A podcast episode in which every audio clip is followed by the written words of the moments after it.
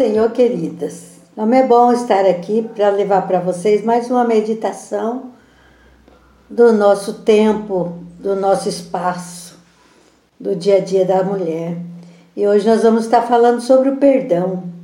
Como é difícil perdoar, não é verdade? Mas com a ajuda do Espírito Santo nós conseguimos.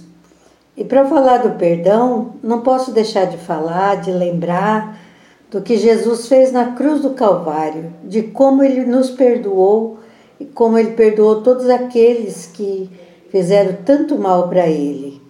Mas para falar sobre isso, eu quero ler lá em Mateus 6, no verso 12, do verso 12 ao 15, ao 16, aliás, que diz assim: Perdoa-nos as nossas dívidas, assim como as como nós perdoamos os nossos devedores.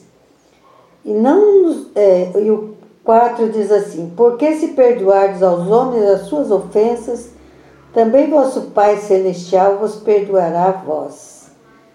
E o, o 15 diz: Se, porém, não perdoardes os vossos, os homens as suas ofensas, também vosso Pai vos não perdoará as vossas ofensas. Amém? Aqui está dizendo: se nós não perdoar os nossos devedores, e assim Deus não nos perdoará. Então a palavra de, de Deus é muito clara e ela nos manda perdoar para sermos perdoados. É difícil, né? Mas, como eu já disse, se nós buscarmos ajuda do Espírito Santo, nós vamos conseguir. E lá em Mateus 18, 34, também fala sobre perdão.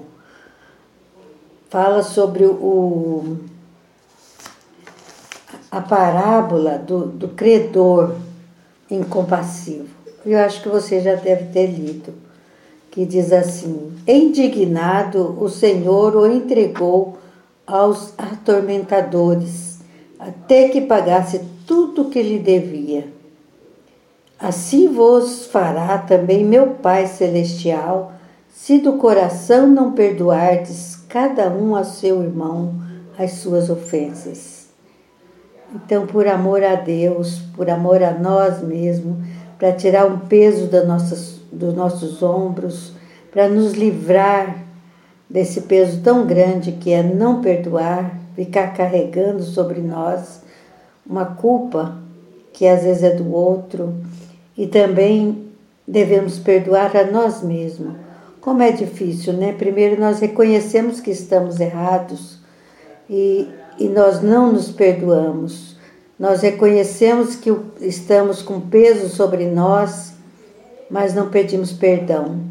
Então vamos pensar nisso com carinho e vamos pedir perdão e perdoar também todos aqueles que por alguma falha nos têm ofendido porque isso é o que Deus nos manda fazer. E Jesus é o nosso maior exemplo de perdão. Então vamos crer, vamos pedir ao Espírito Santo que ele nos conduzirá ao perdão. Amém? Que você fique na paz do Senhor e que Deus abençoe a sua vida grande e poderosamente. Amém, queridos?